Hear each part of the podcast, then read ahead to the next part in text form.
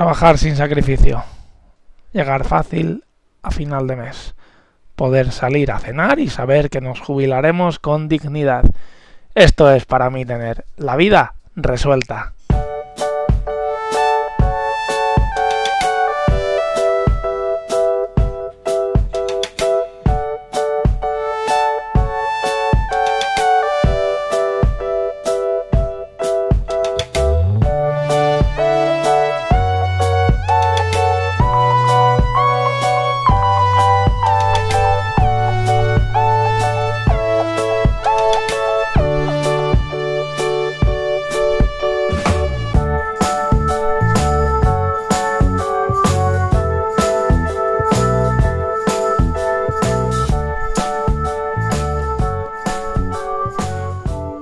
Muy buenos días, muy buen lunes y bienvenidos a la vida resuelta, bienvenidos un día más a una manera de gestionar nuestras finanzas personales de la mejor manera posible. Para que para no convertirnos en esclavos del dinero, para que el dinero sea pues una herramienta que nos permita llevar la vida que nosotros queremos, no sacrificarnos en un trabajo que no nos gusta simplemente por dinero, no tener que aceptar ofertas que no queremos simplemente por dinero, sino saber manejarlo adecuadamente y poder escoger la vida que mejor sabemos hacer y la vida que podemos proporcionar mejor a los demás. Y esto se hace evidentemente teniendo habilidades financieras que nos permitan tener detrás una tranquilidad que nos permita elegir. Si buscamos esto, si luchamos por esto, estamos en el lugar adecuado. Esto es La vida resuelta, esto es el capítulo número 26 y este es el tercer capítulo del ciclo de mentalidad.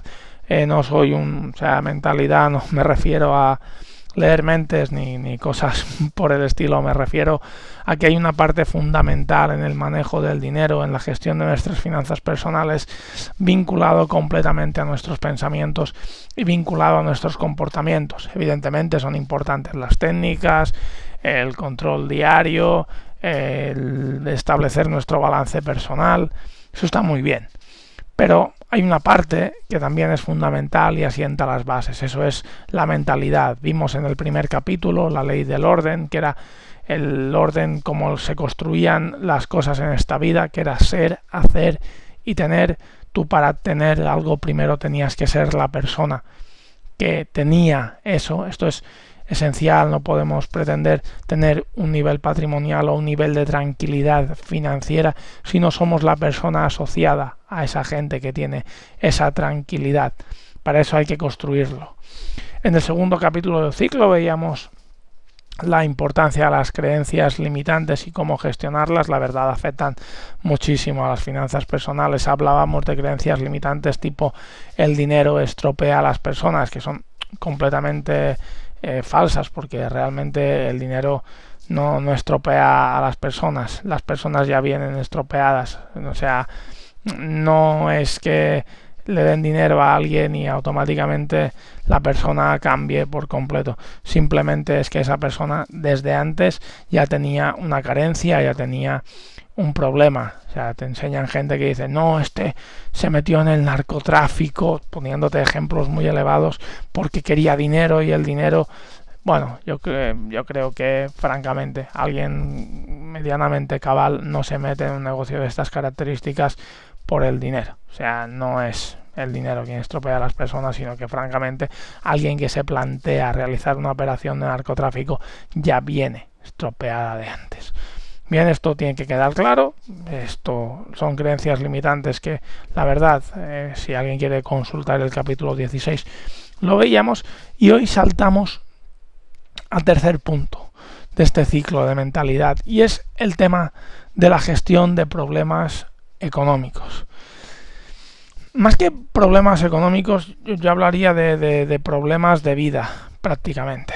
O sea, mm, es muy difícil, muy difícil estar en esta vida sin ningún tipo de problemas. De hecho, es prácticamente imposible, tanto a nivel personal como a nivel económico. Luego a nivel económico, tú puedes estar en problemas de mucho dinero, o sea, de altos niveles, o problemas de muy poco dinero, es decir, no tengo dinero para llegar a final de mes, no tengo dinero para eh, comida, para vivienda. Estos son problemas gravísimos, más problemas que los otros, pero al final, dentro de sus diferentes categorías, las personas eh, se afrentan a problemas económicos. Uno es porque pues, no puede alcanzar las necesidades básicas y otro es porque no puede terminar su casa que se está construyendo en la sierra, por ejemplo. Pero al final a esto nos vamos a tener que enfrentar todos. Entonces, hay dos maneras de enfocar esto. Una es la manera de eh, las maldades del mundo se han concentrado sobre mi persona eh, y todo se va contra mí y soy un cenizo y siempre me pasa a mí y me voy a arruinar y me voy a morir. Esta es una lectura de afrontar los problemas. Hay una segunda lectura y es la que quiero transmitir hoy, que es los problemas al final forman parte de, de no obstáculos, sino refuerzos que nos da la vida para convertirnos en mejores personas. En el libro Los, secretos de la mente millonaria hay un capítulo que lo comenta perfectamente. Es decir, tú no puedes superar un problema si no estás al nivel de ese problema. Los problemas no hacen nada más que elevar nuestra versión a la mejor de todas y hacernos escalar como personas. Y en cada problema que aparece, nosotros descubrir las herramientas necesarias para salir de aquel problema y cuando salimos, salimos mucho más sabios, salimos mucho mejor formados y salimos con mucha más capacidad para afrontar otros problemas que podamos tener en esta vida. Esta es la esencia de los problemas. Pero aún ahí quiero dar un, un paso, un paso más allá. O sea, tú imagínate que mm, tengas un, equipo de, de, baloncesto, por ejemplo.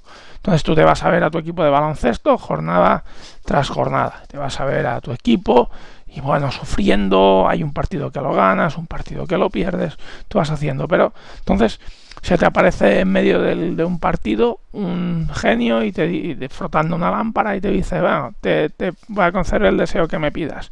Y tú le dices eh, que mi equipo gane todos los partidos.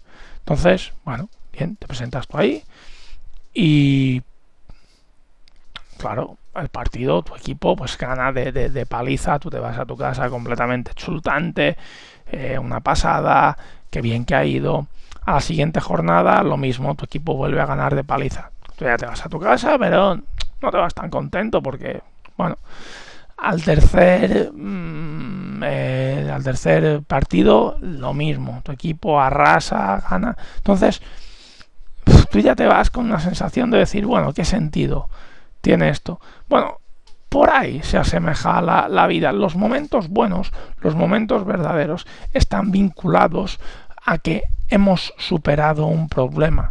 Si no sería imposible. Por tanto, en esta parte hay que agradecer a los problemas dos cosas. Los primeros es que nos permiten tener momentos buenísimos porque nos hemos hecho mejores y el segundo precisamente es eso.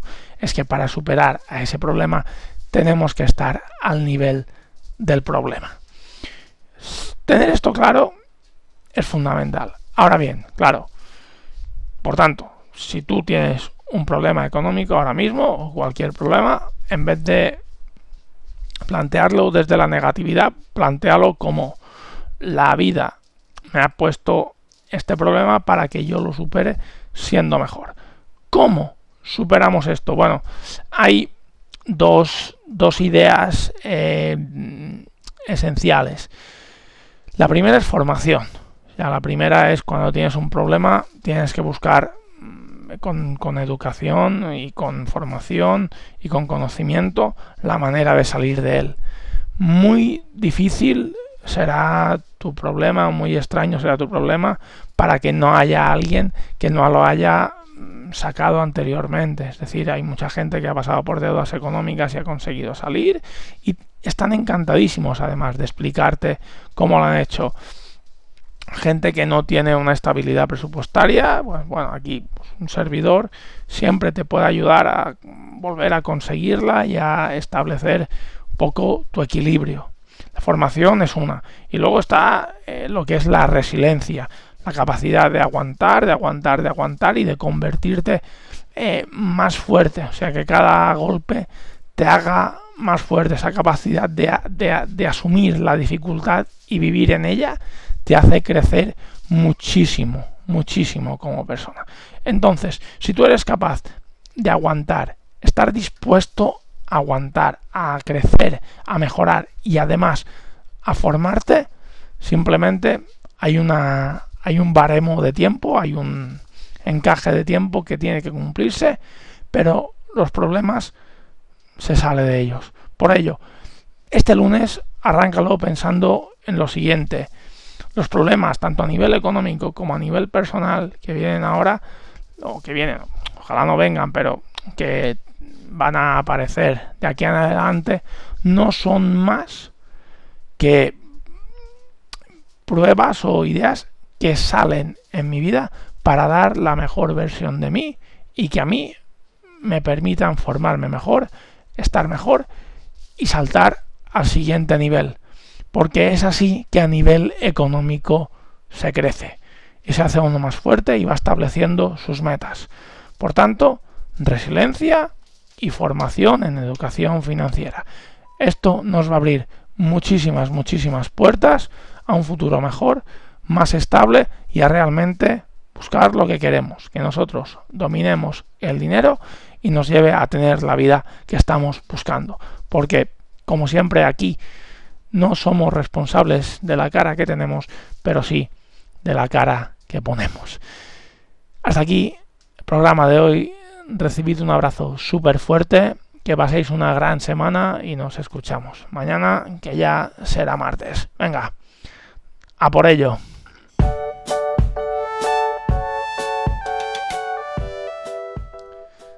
Si te ha gustado este podcast, lo que puedes hacer son tres cosas.